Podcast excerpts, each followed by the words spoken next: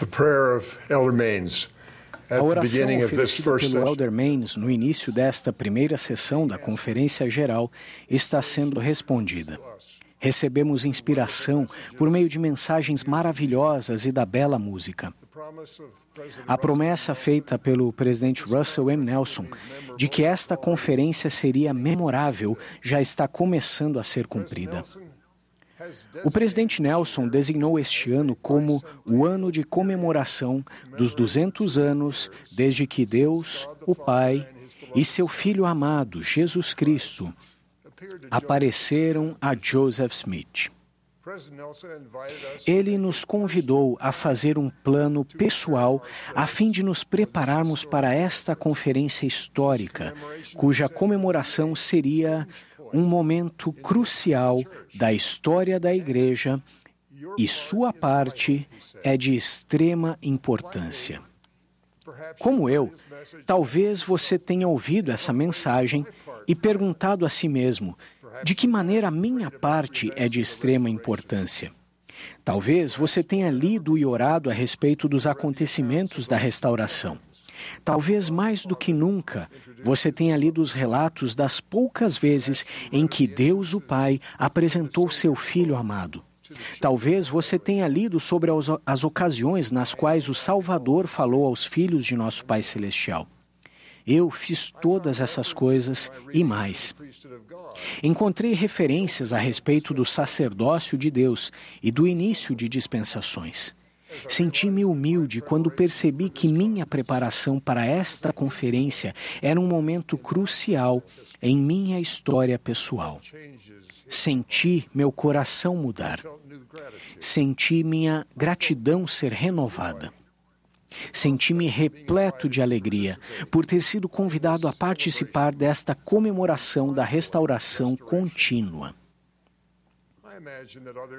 Imagino que outras pessoas, por terem se preparado cuidadosamente, estão se sentindo mais alegres, mais otimistas e mais determinadas a servir em qualquer chamado em que o Senhor precise delas. Os acontecimentos transcendentes que honramos deram início à tão profetizada última dispensação, na qual o Senhor está preparando sua igreja e seu povo aqueles que levam seu nome, para recebê-lo. Como parte de nossa preparação para seu retorno, ele elevará cada um de nós a fim de que enfrentemos desafios e oportunidades espirituais como nunca vistos na história deste mundo. Em setembro de 1840, o profeta Joseph Smith e seus conselheiros na primeira presidência fizeram a seguinte declaração: a obra do Senhor nestes últimos dias é de imensa magnitude e está quase além da compreensão dos mortais. Suas glórias estão além de qualquer descrição e sua grandiosidade é insuperável. É o assunto que inflamou o coração dos profetas e homens justos desde a criação do mundo, ao longo de todas as gerações subsequentes, até o momento presente. E esta é verdadeiramente a dispensação da plenitude dos tempos quando todas as coisas que estão em Cristo Jesus, seja no céu ou na terra, serão reunidas nele, e quando todas as coisas serão restauradas, como foram mencionadas por todos os santos profetas desde o princípio do mundo. Porque nela acontecerá o glorioso cumprimento das promessas feitas aos patriarcas, e a manifestação do poder do Altíssimo será grandiosa, gloriosa e sublime. Eles continuam dizendo: sentimos-nos dispostos a seguir adiante e unir nossas energias para a edificação do reino e o estabelecimento do sacerdócio em sua plenitude e glória. A obra que tem de ser realizada nos últimos dias é de imensa importância e exigirá toda a energia, habilidade, talento e capacidade dos santos, para que possa rolar com aquela glória e majestade descrita pelo profeta Daniel. e exigirá, portanto, a concentração dos santos na realização de obras de tamanha magnitude e grandiosidade. Muitos dos detalhes do papel que cumpriremos e de quando ele será cumprido no transcorrer da restauração ainda não foram revelados. No entanto, mesmo nos primórdios da Igreja, a primeira presidência sabia um pouco sobre a amplitude e profundidade do trabalho que o Senhor havia colocado diante de nós. Aqui estão alguns exemplos do que realmente sabemos que acontecerá. Por intermédio de seus santos, o Senhor oferecerá a dádiva de seu evangelho a toda nação, tribo, língua e povo. A tecnologia e os milagres continuarão a desempenhar seu papel, da mesma forma que os pescadores de homens, aqueles que ministram com poder e fé contínua. Como povo, nós nos tornaremos mais unidos em meio a conflitos crescentes e nos reuniremos na força espiritual de grupos e famílias repletos da luz do Evangelho. Até mesmo um mundo descrente reconhecerá a Igreja de Jesus Cristo dos Santos dos Últimos Dias e entenderá o poder de Deus sobre ela. Discípulos fiéis e valentes tomarão sobre si o nome de Cristo em sua vida diária, de maneira destemida, humilde e aberta. Então, de que maneira cada um de nós pode participar dessa obra de tamanha magnitude e grandiosidade. O presidente Nelson nos ensinou como aumentar nosso poder espiritual. Nosso poder para receber revelação contínua aumenta quando consideramos o arrependimento como uma oportunidade agradável por causa de nossa fé crescente de que Jesus é o Cristo. Quando entendemos e acreditamos que o Pai Celestial escuta cada oração que fazemos e quando nos esforçamos para obedecer e viver os mandamentos. O Espírito Santo pode ser nosso companheiro constante. Um sentimento de luz permanecerá conosco, mesmo em um mundo cada vez mais escuro. Joseph Smith é um exemplo de como podemos aumentar nosso poder espiritual. Ele nos mostrou que a oração de fé é essencial para receber revelação de Deus. Ele orou com fé, acreditando que Deus, o Pai, responderia a sua oração. Ele orou com fé, acreditando que somente por intermédio de Jesus Cristo poderia ficar livre da culpa que sentia por seus pecados. E ele orou com fé, acreditando que precisava encontrar a verdadeira igreja de Jesus Cristo para receber tal perdão.